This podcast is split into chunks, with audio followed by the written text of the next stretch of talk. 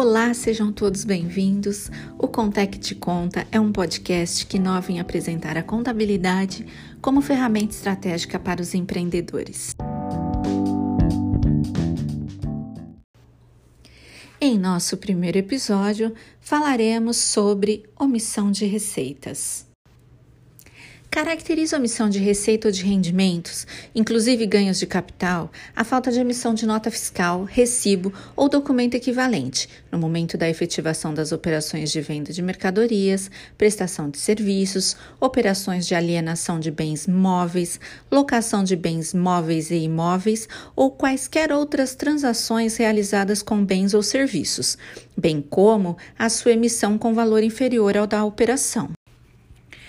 Presume-se omissão no registro de receita, ressalvada ao contribuinte a prova da improcedência da presunção, a ocorrência das seguintes hipóteses: a indicação na escrituração de saldo credor de caixa, a falta de escrituração de pagamentos efetuados, a manutenção no passivo de obrigações já pagas ou cuja exigibilidade não seja comprovada.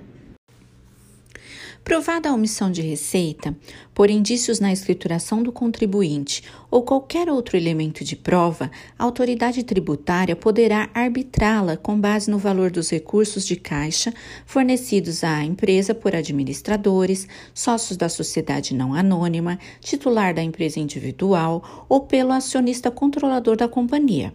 Se a efetividade da entrega e a origem dos recursos não forem comprovadamente demonstradas. Neste caso, a autoridade determinará o valor do imposto e o adicional a serem lançados de acordo com o regime de tributação a que estiver submetida a pessoa jurídica no período de apuração a que corresponderá a omissão de receita.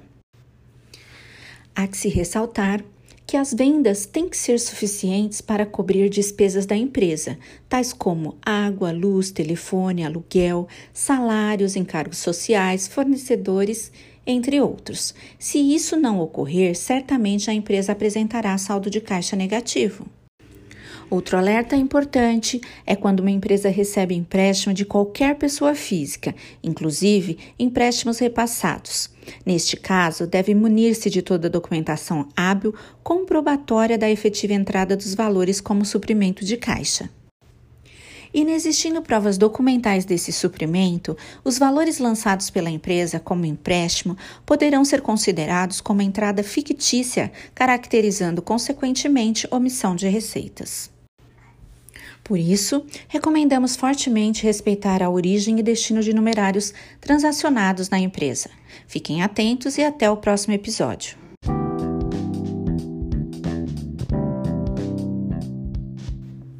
Acompanhe mais notícias em nosso site contec.com.br e em nossas redes sociais.